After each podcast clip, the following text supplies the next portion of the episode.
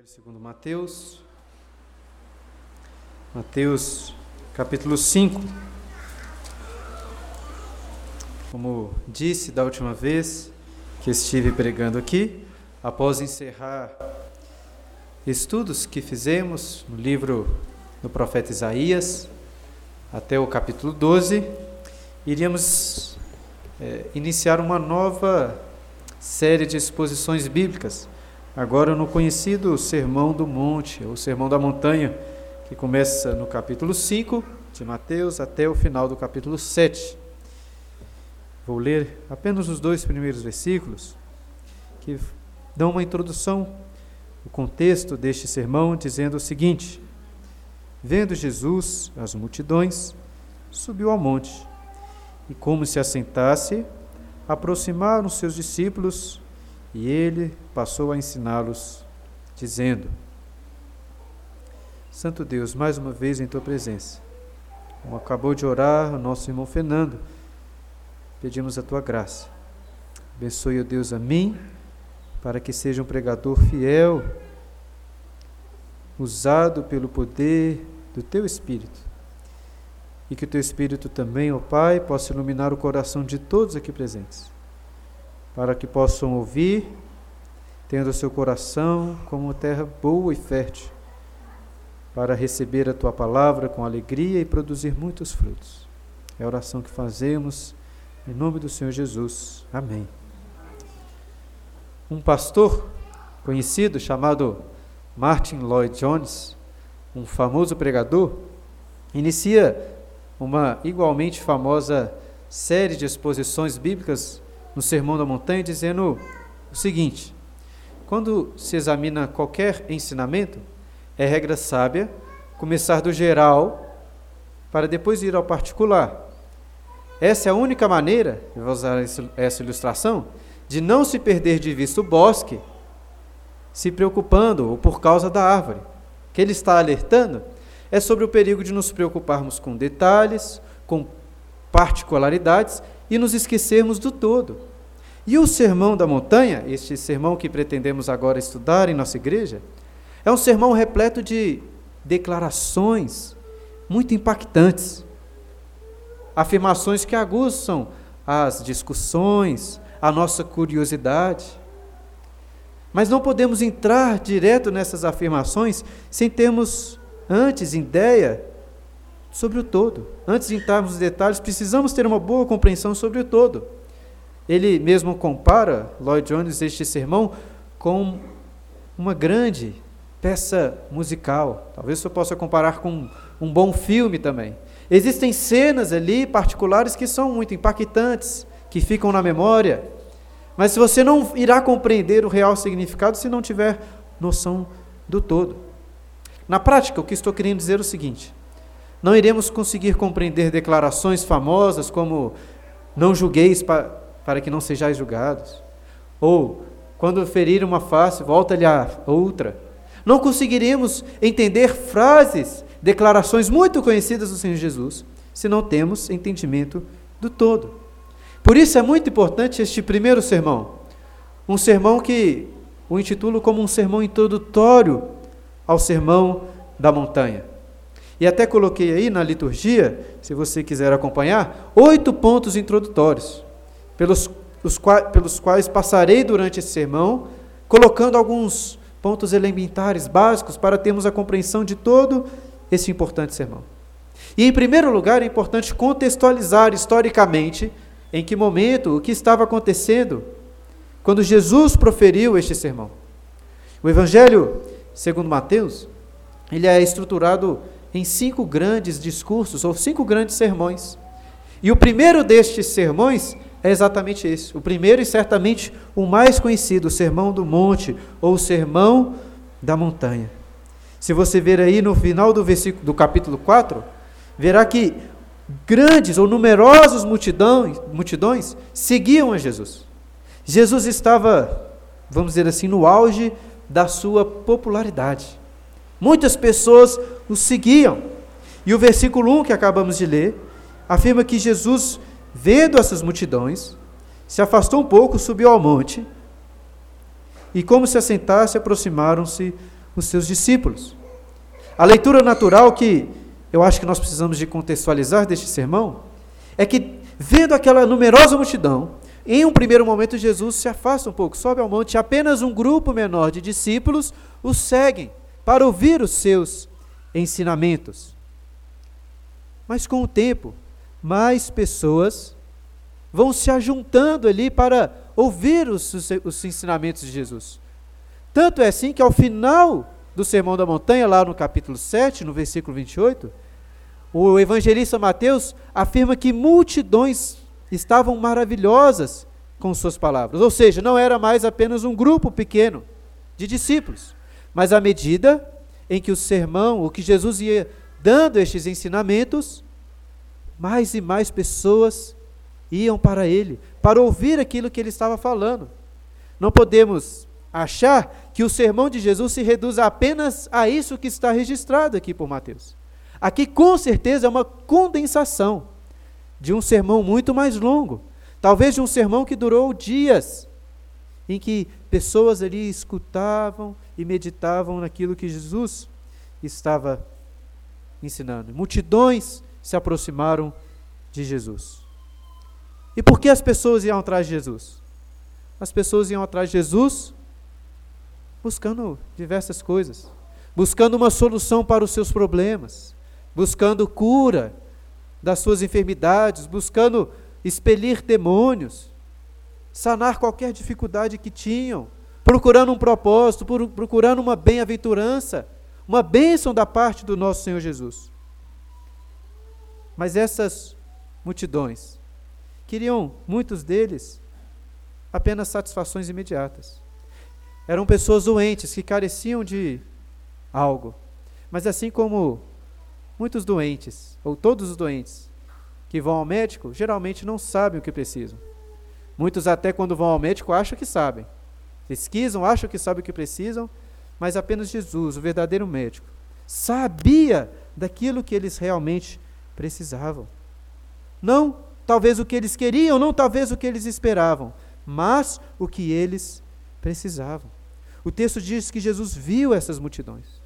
Creio que ele não apenas vê no sentido de perceber, ainda que ele se afaste delas no primeiro momento, o Senhor Jesus nesse sermão traz aquilo que elas realmente precisavam, essas pessoas, essas numerosas multidões. E o que eles precisavam? O que, que nós também precisamos? Não apenas de um conforto momentâneo. Você não precisa apenas de uma cura de uma doença, da solução de algum problema financeiro, de algum problema na sua família. Você não precisa de algo imediato deste mundo. O que nós precisamos é o que Cristo tem para nos ensinar e oferecer ao pregar este sermão. Precisamos da graça salvadora de Deus. Precisamos da obra de Cristo aplicada em nossas vidas. Precisamos da salvação. Precisamos que Jesus Cristo resolva o maior de todos os nossos problemas. A multidão tinha diversos problemas distintos, cada um na sua peculiaridade, mas todos, sem exceção, assim como eu e você, ainda que eu possa não conhecer o problema que você está passando, tenho certeza absoluta que o seu maior problema é o mesmo meu. É o problema do pecado. É o problema da inimizade que temos com Deus. E nesse sermão, Jesus nos ensina e oferece a nós a sua graça, a graça salvadora, um propósito eterno, uma transformação de vida. O que Jesus nos ensina e traz nesse sermão é a salvação. É o fato de que nele somos feitos novas criaturas. E principalmente agora tendo em vista o contexto deste deste livro, deste evangelho. Jesus está querendo mostrar para eles que em Jesus nós podemos nos tornar verdadeiros cidadãos do reino dos céus. Um segundo ponto que coloquei é exatamente este. O tema central de todo o Sermão da Montanha é o reino dos céus. Este, na verdade, é um tema central, um dos temas centrais de todo o Evangelho de Mateus. Se você olhar aí no capítulo 4, versículo 23, verá que Jesus percorria toda a Galileia, ensinando nas sinagogas, pregando o Evangelho do reino. O reino dos céus. Este, essa é a expressão que Mateus, o evangelista Mateus, prefere usar, o reino dos céus. Se você ver em outros escritores do Novo Testamento, a expressão mais comum é reino de Deus. Mas Mateus prefere a expressão reino dos céus. Talvez porque Mateus, como muitos judeus, preferia não usar sempre, ou evitava usar a palavra Deus. Muitas vezes utilizava de eufemismos. Mas eles estão falando aqui da mesma coisa. O reino de Deus é o reino dos céus. E o que é o reino dos céus sobre o qual o Senhor Jesus vai ensinar? Que nós devemos adentrar nele, entrar por uma porta estreita, um caminho estreito, fazer parte do reino dos céus. O que é este reino? Temos que entender, em primeiro lugar, que, em certo sentido, Jesus é rei sobre todo o universo. Existe um reino universal do Senhor, do nosso Deus. Ele reina sobre todas as pessoas, sobre todas as criaturas, sobre todos os lugares, sobre todas as coisas. Mas o reino do qual o Senhor Jesus está falando neste sermão, o reino dos céus, não é propriamente este reino universal. É um reino especial. É um reino que diz respeito à redenção, à salvação do Senhor. Este reino é uma espécie de subclasse ou subgrupo dentro do reino universal do Senhor. Pois nem todos fazem parte do reino dos céus. É este subconjunto especial. Tente imaginar o reino universal de Cristo como um grande círculo, abrangendo todas as coisas. E o reino dos céus como um círculo menor dentro desse círculo. E quem faz parte desse reino? Apenas aqueles que são alvos da graça salvadora de Deus. O reino dos céus, então, se refere ao reino da salvação, da redenção do nosso Deus. Sendo assim, todas as vezes que vimos esse termo, que é comum no Sermão do Monte, lembre-se disso. O reino dos céus diz respeito à redenção, ao projeto de salvação do nosso Senhor. Agora, outro detalhe muito importante sobre o reino dos céus. Este é o reino que, como nós vemos nos evangelhos e também neste sermão, é um reino que já é uma realidade, é um reino presente, mas é também um reino futuro. Assim como estávamos aprendendo um pouco sobre a profecia de Isaías, o mesmo percebemos aqui. É um reino que já chegou, mas ainda não é um reino pleno. Este sermão descreve como é este reino. Talvez poderia defini-lo me melhor dizendo que o Sermão do Montanha é uma descrição do caráter do cidadão do reino dos céus. E de como será este reino. Nós já somos estes cidadãos do reino dos céus. O reino de Deus já está presente em nós. Mas ainda não plenamente. Chegará o dia em que tudo isso que nós estudamos aqui será pleno, será completo mas já vivemos, ainda que não plenamente. Em resumo, é isso. O Sermão da Montanha nos ensina sobre o caráter do cidadão do reino dos céus. Alguém que faz parte desse reino apenas pela graça. Nada, não por ele, pelo que ele faz. E cuja ética, cuja conduta está pautada exatamente por esses ensinamentos que Jesus nos traz aqui mas começa pela graça. E esse é exatamente o terceiro ponto introdutório que coloquei aí. O sermão da montanha começa com a graça. Estamos estudando aqui na escola dominical os Dez Mandamentos. Vocês se lembram o preâmbulo, o início dos Dez Mandamentos, o que o Senhor diz ali para o povo no Sinai? Eu sou o Senhor, teu Deus, que te tirei da, da terra do Egito, da casa da servidão antes de trazer ao povo normas, leis, morais para dirigir a conduta do seu povo, Deus os alerta e os lembra da graça salvadora. Ele os libertou da escravidão.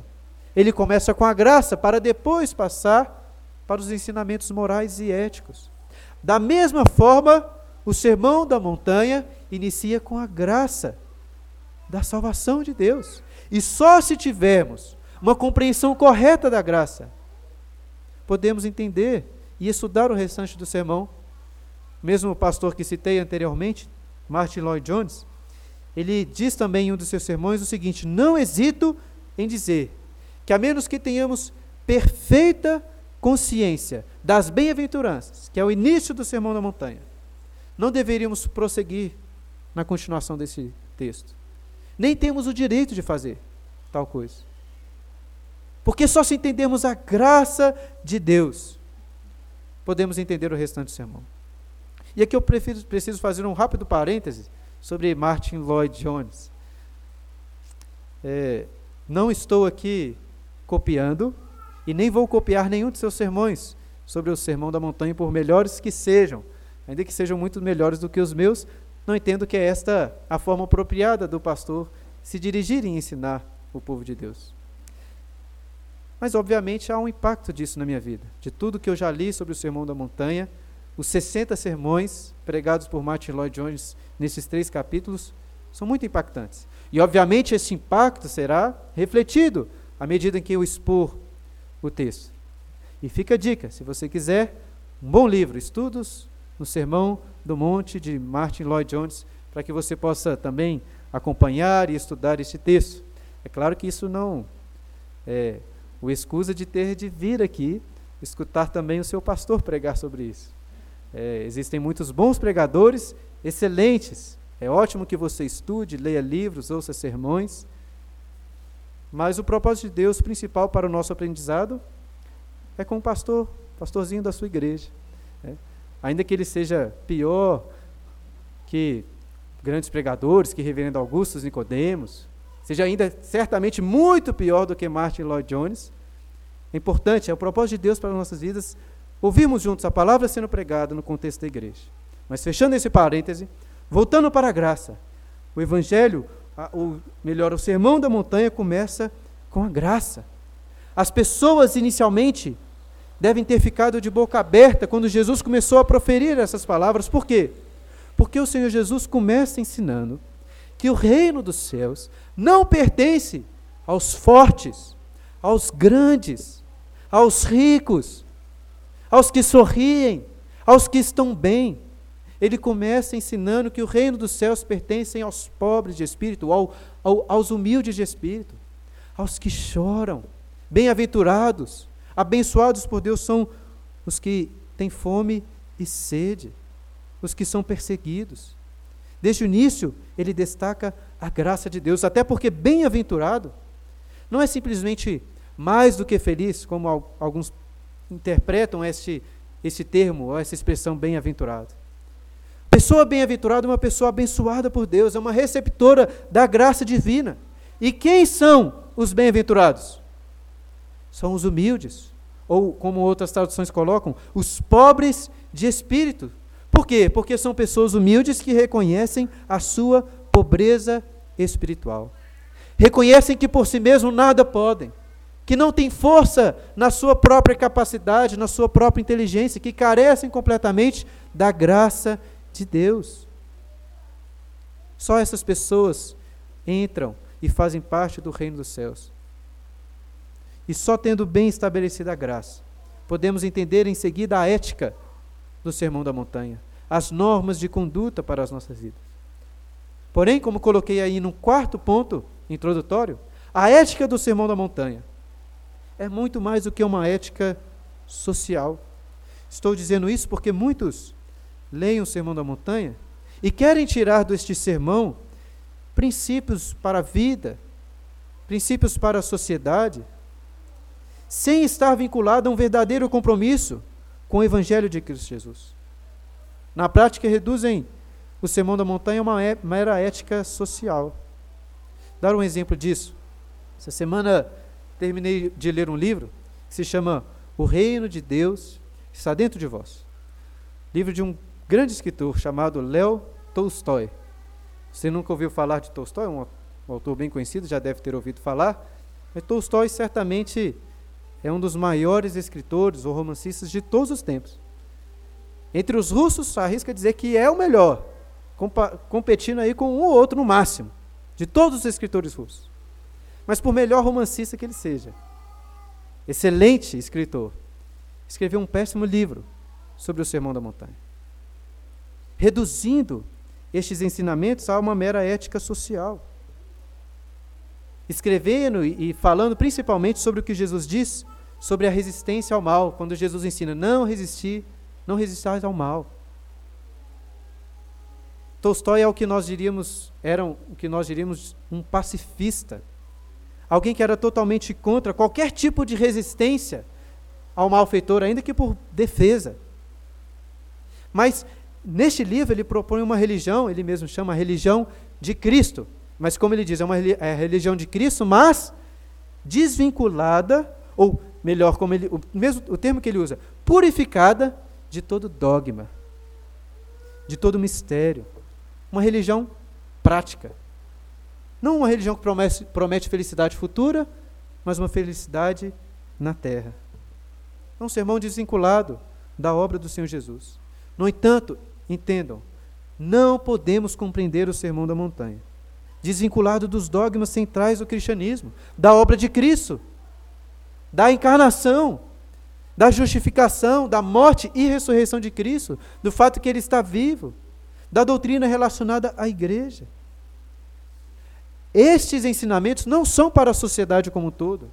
Ainda que devamos pregar para todos, não é um sermão para todos. Essas normas, essa ética, não é uma ética da sociedade, é uma ética do reino dos céus.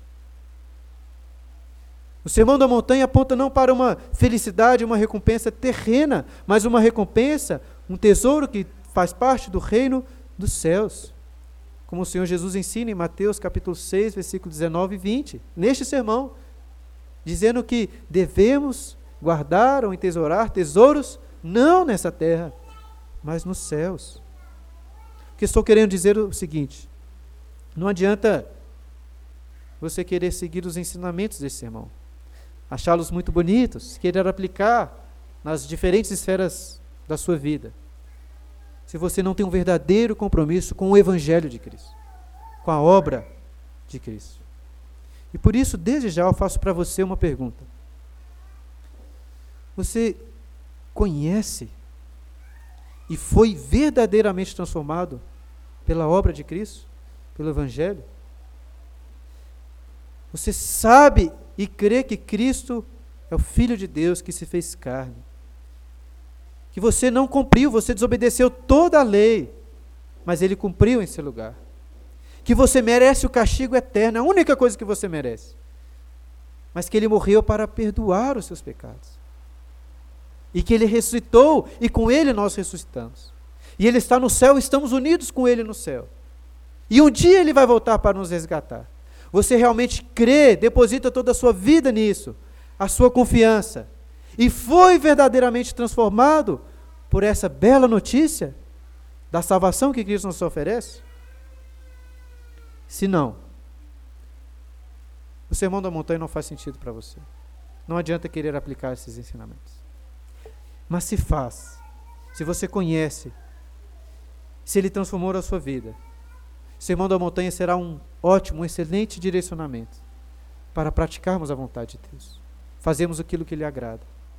E revelarmos ao mundo, e aí está o quinto ponto que coloquei para os irmãos. Revelando ao mundo a beleza do cristianismo. Porque se pela graça de Deus guardarmos esses ensinamentos, faremos isso, mostraremos a beleza, a alegria do cristianismo. Cumpriremos um dos primeiros temas abordados pelo Senhor Jesus neste sermão, quando fala que devemos ser luz e sal neste mundo. É claro que apenas um bom comportamento não levará outras pessoas a glorificarem a Deus, a serem salvas. A famosa frase atribuída a diversas pessoas, acho que ninguém sabe ao certo quem disse isso, se alguém famoso disse isso, a frase prega o evangelho, se necessário use palavras é falsa. Isso não é verdade.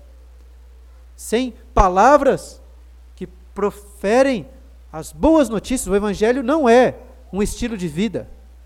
O Evangelho não é como você age em meio às pessoas. O Evangelho são notícias, são boas novas.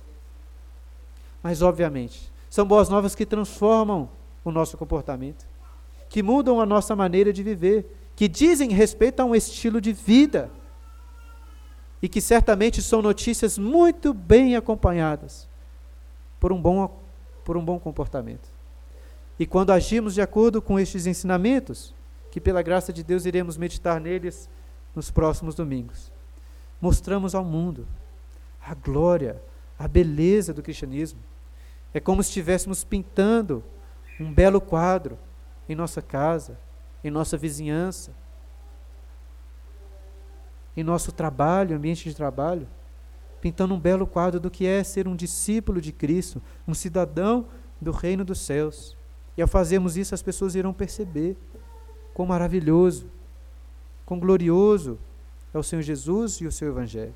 Não para bater palmas para você e falar quão bom você é. Porque olha o que Jesus diz aí em Mateus 5, versículo 16. Quando ele fala sobre sermos sal no mundo, ele diz assim: sal e luz. Assim, 5,16: Assim brilhe também a vossa luz diante dos homens, para que vejam as vossas boas obras e glorifiquem a vosso Pai que estás nos céus. Fazemos isso para que o nosso Pai que estás nos céus seja glorificado, para que as pessoas o conheçam. Meus irmãos, as pessoas deste mundo buscam, todas elas, um propósito, uma satisfação, algo para dar a elas alegria, algo para dar-las esperança, alicerces. E só o Evangelho de Jesus pode trazer isso. E anunciamos quando vivemos a beleza do cristianismo, sendo sal e luz neste mundo.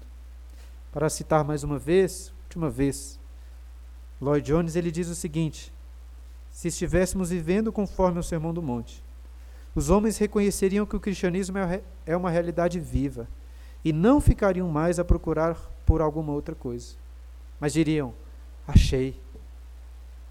Este é o nosso propósito. E por isso quero lhe perguntar: como tem sido o seu testemunho de fé, de amor, de comprometimento com o reino dos céus, o seu comportamento como um cidadão do reino dos céus. As pessoas conseguem olhar para a sua vida, para a sua família, para a forma como você lida com os negócios, com as situações e ver a beleza do cristianismo, a luz, a glória de sermos um cidadão do reino celeste. Importante nós avaliarmos isso. Agora, como cumprir essas leis? Para revelar essa beleza, para sermos sal no mundo. Como coloquei aí no ponto de número 6, caminhando aí no, no esboço que coloquei para os irmãos, o sermão da montanha, os seus direcionamentos, as suas instruções, são muito mais do que um conjunto de leis, como nós temos visto aqui. Diz respeito à graça, uma transformação de vida. Mas inclui também a lei. Jesus fala muito sobre a lei. Inclusive, ele afirma que veio para cumpri-la completamente. Jesus até cita alguns dos mandamentos. Declarações famosas de Jesus estão aqui neste sermão. Quando ele fala sobre não matarás, quando ele fala sobre não adulterarás. Agora, como entender estes ensinamentos que Jesus traz sobre a lei? Como entender? Primeiramente, como não entender? Não, prestem atenção nisso. Jesus não está mudando a lei. Jesus não está trazendo uma nova perspectiva, mudando como se no Antigo Testamento fosse de uma forma a lei e agora é de outra. Não! Jesus afirma categoricamente, lá no versículo 17 ao 20, que nenhum i nem tio da lei passará. O que Jesus está querendo dizer com seus ensinamentos sobre a lei? Em primeiro lugar, tem um caráter profético. Toda a lei e os profetas apontavam para Jesus que viria, o Messias prometido que viria para cumprir as profecias e cumprir também a lei em nosso lugar. Mas é também uma explanação, uma exposição da lei. Jesus está explicando para nós o que já estava lá desde o princípio. Está explicando e expondo o cerne da lei, mostrando aquilo que sempre foi verdade sobre a lei de Deus e que nós devemos sim cumpri-la. Jesus, inclusive, diz lá nos versículos 17 a 20, como diz, que devemos cumpri-la. Inclusive que a nossa justiça deve exceder a muito a dos escribas e fariseus. Que aquele que cometer o menor, ou quebrar qualquer, o menor dos mandamentos, é o menor no reino dos céus. Mas aquele que obedecer é o maior. Devemos sim obedecer à lei de Deus. No entanto, todos os que leem o Sermão da Montanha, se você conhece bem, percebem que é dificílimo quase que impossível guardar estes ensinamentos. É muito difícil sempre dar a outra face. É muito difícil sempre amar o nosso inimigo. É muito difícil não ter nenhum sentimento de ódio, de ira pecaminosa contra o próximo. É muito difícil nunca olhar de maneira impura para outra pessoa. É muito difícil. Mas, pensando nessa dificuldade, pessoas costumam cometer dois erros. Por um lado, acabam transformando essas regras em regrinhas, essas leis, esses princípios em regrinhas legalistas, como faziam os fariseus. Criavam tantas leis pequenas que eles cumpriam legalisticamente, mas deixavam de lado os, o cerne, o coração, a, o que é mais importante de toda a lei. Eram hipócritas, como Jesus os acusa. Esse é um grande perigo. Mas, por outro lado, existe um perigo que é o seguinte: algumas pessoas olham para o Sermão do Monte, percebem que é muito difícil cumprir o que está aqui. Não é fácil. E vão dizer o seguinte: olha, na verdade é impossível. Jesus não ensinou este, ou não proferiu essas palavras para que nós cumpríssemos. Que se ele requeresse isso, sede perfeitos como o vosso Pai Celeste é perfeito, se ele requeresse isso de nós, estaríamos perdidos. Portanto, o propósito de Jesus é apontar a, para a graça de Deus, que nós somos incapazes de cumprir essas leis e precisamos da graça. É isso. É isso mesmo, irmãos. É claro que é isso também. Poucos sermões nas Escrituras apontam tão claramente para a necessidade que nós temos da graça de Deus. Mas não é só isso. Pois o Sermão da Montanha continua sendo uma exposição da conduta cristã, pela qual você deve dirigir a sua vida, pelo qual você deve se esforçar e se esforçar mais continua sendo uma exortação para que você cumpra cada uma dessas prescrições, todas elas. Você tem falhado em dar a outra face? Em amar o seu inimigo? Em jejuar, em dar esmolas, em orar? Em ser perfeito como o nosso Pai Celeste é perfeito? Você tem falhado nisso? Não tem desculpa. Você é culpado, você está errado. Percebam, eu comecei falando da graça, não estou de forma alguma excluindo a graça. Nós não somos salvos pelo que nós fazemos. Ninguém é salvo por cumprir as boas obras reveladas aqui no Sermão da Montanha. Jesus cumpriu nosso lugar. Jesus não está nos ensinando no Sermão da Montanha o seguinte: viva deste modo, siga estes ensinamentos e será salvo. Ele não ensina isso. O que ele ensina? Visto que você foi salvo, visto que você é um alvo da graça, da bem-aventurança de Deus, visto que você é um cristão, visto que você é um cidadão do reino dos céus, viva deste modo. Viva de acordo. Se esforce mais. O fato de ser difícil não pode nunca ser uma desculpa. Algumas pessoas dizem assim: ah, mas ninguém é perfeito. As pessoas são falhas. Pode querer exigir de mim a perfeição. Errado! Jesus exige de nós a perfeição. Qualquer nível abaixo é ruim. E você deve se esforçar mais. É difícil? É difícil. Mas ninguém disse que seria fácil. O próprio Senhor Jesus, lá em Mateus capítulo 7, versículo 14, nos diz o quê? Que estreita é a porta, mas depois que você entrou pela porta, aí fica tranquilo? Não. O caminho também é apertado, é difícil, meus irmãos. Mas não podemos esmorecer, não podemos criar desculpas. Ah, nenhuma pessoa é perfeita, então tudo bem eu errar nisso aqui. Não devemos entender quão odioso é cada um dos nossos pecados. Que qualquer desvio dessa conduta está fora do padrão de um cidadão do reino dos céus. E é este padrão que devemos almejar. Claro que pela graça de Deus, mas é este o padrão que devemos almejar. Em resumo, como disse no início, e coloquei agora no sétimo ponto do esboço aí para os irmãos. Em resumo, o Sermão da Montanha é uma descrição do caráter do cristão, ou do cidadão do reino dos céus. Descreve o seu comportamento.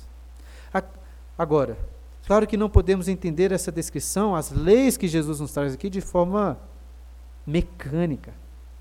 Pensem só em um exemplo. Imaginem aquilo que Jesus diz lá no capítulo 5, versículo 29, quando falando sobre o adultério, diz o seguinte: Se o teu olho direito te faz tropeçar, arranca-o fora, pois é melhor ir sem um olho, entrar no reino dos céus, do que com os dois olhos ir para o inferno. Se fôssemos seguir uma interpretação que estou chamando aqui de mecânica, Creio que a grande maioria, para não dizer todos, estariam cegos. Teríamos todos que arrancar os nossos olhos. É isso que Jesus está nos ensinando. Muita convicção, creio que não é isto. Mas sim, ele está nos trazendo princípios importantíssimos para nossas vidas. Ele está nos ensinando que um olho é muito menos importante do que uma vida de acordo com a palavra de Deus. Que é melhor sim perder um olho do que cometer um pecado sequer.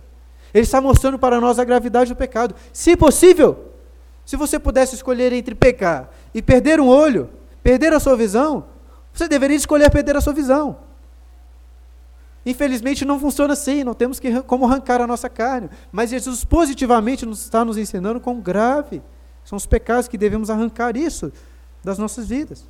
Estou dando este como um exemplo daquilo que nós devemos perceber em todo sermão, lendo e entendendo dentro do seu contexto. São princípios de vida, leis que descrevem o caráter, principalmente que descrevem o coração do cristão.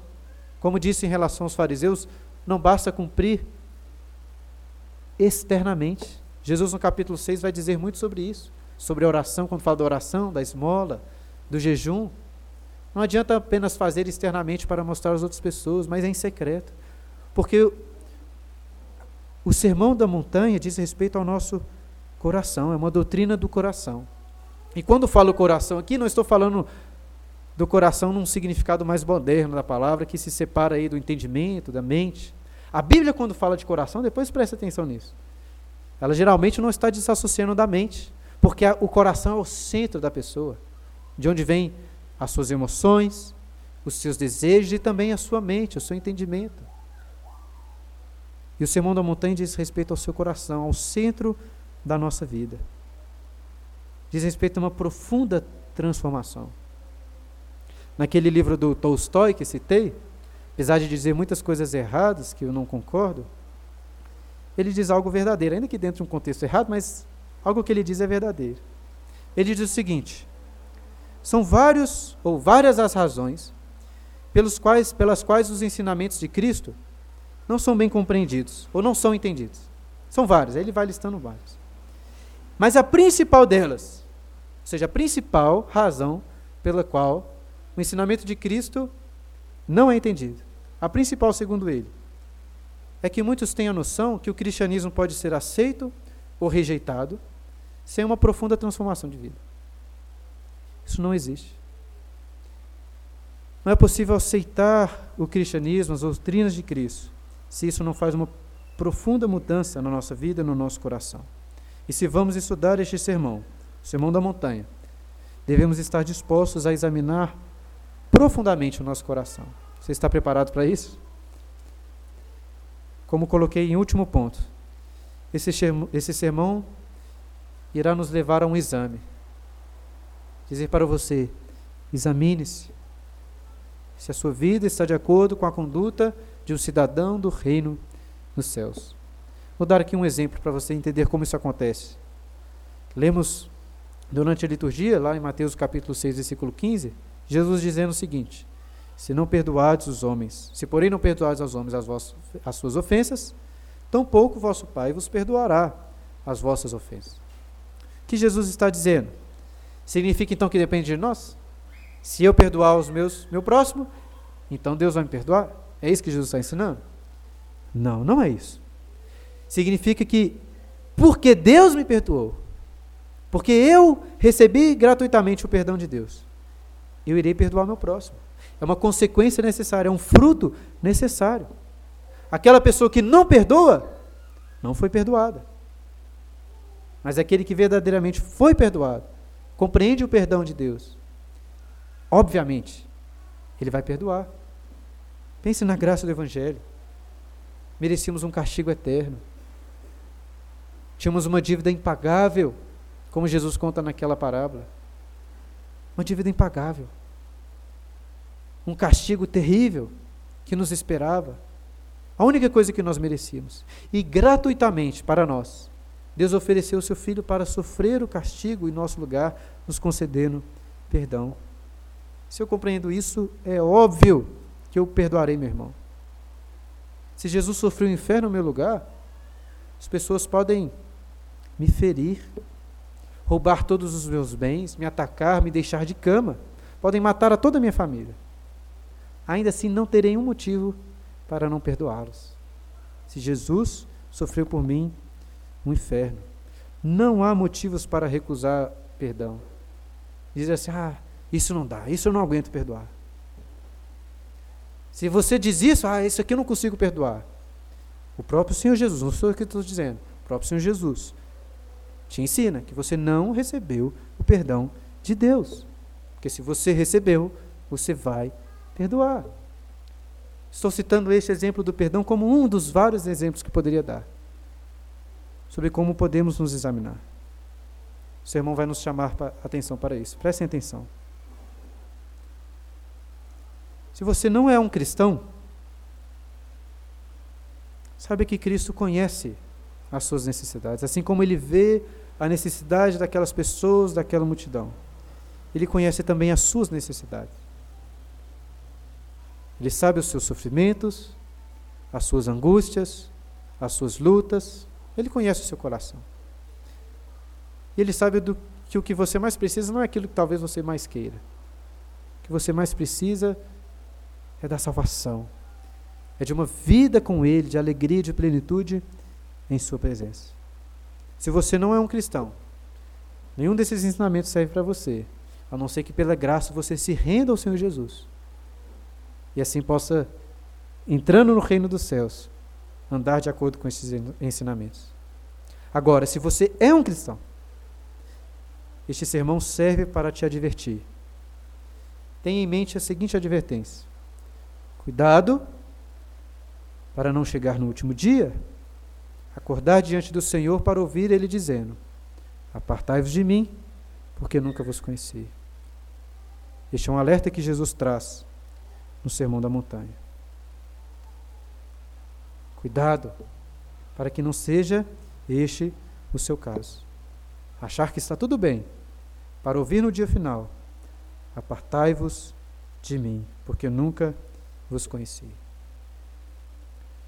Mas também, se você reconhece a necessidade da graça de Deus, tenho certeza que este sermão e as meditações nele servirão para fortalecer a sua fé. A graça de Deus é oferecida aos humildes de espírito, ou aos pobres de espírito, como disse aqui, e veremos no próximo sermão. Aqueles que reconhecem completamente a sua incapacidade, precisam de Deus, nada podem por si mesmos e meditando em todo o sermão, estava percebendo que o Senhor Jesus começa com a graça oferecida aos humildes de espírito, aos pobres de espírito, que não podem confiar em nada que eles têm. Deles é o reino dos céus. E o sermão da montanha encerra com o texto que nós lemos durante a liturgia, quando Jesus fala sobre aquele homem tolo que constrói uma casa sobre a areia. Pessoas que depositam a sua confiança, a sua esperança, a sua fé em coisas deste mundo. São como aqueles homens que, deixando de lado os ensinamentos de Jesus, rejeitando o cristianismo, constrói a sua casa na areia. E, vindo a tempestade, serão levados embora. Mas aquele que constrói a sua casa na rocha, e a rocha não é outro senão o nosso Senhor Jesus, ou seja, aquele que deposita o alicerce da sua vida, que se fundamenta unicamente na obra de Cristo, que não depende de nada, de ninguém a não ser do Senhor Jesus, que não confia na sua própria capacidade, que não confia no fato de que ele faz ou não faz determinada coisa, confia apenas na obra do Senhor Jesus em seu lugar. Este é um homem sábio. Este é um homem que estará andando de acordo com os ensinamentos do sermão da montanha. Aquele que constrói a sua casa na rocha, e a rocha é o próprio Cristo. Dependemos dele. E ele vai nos fortalecer. Só ele pode nos salvar. Só ele pode nos fazer um cidadão do reino dos céus. E esta é a minha oração para que Deus nos abençoe como igreja peregrina, cidadã não deste mundo, mas peregrinos rumo à nossa cidade celestial. Que sejamos fortalecidos ao meditar nesse sermão. Amém.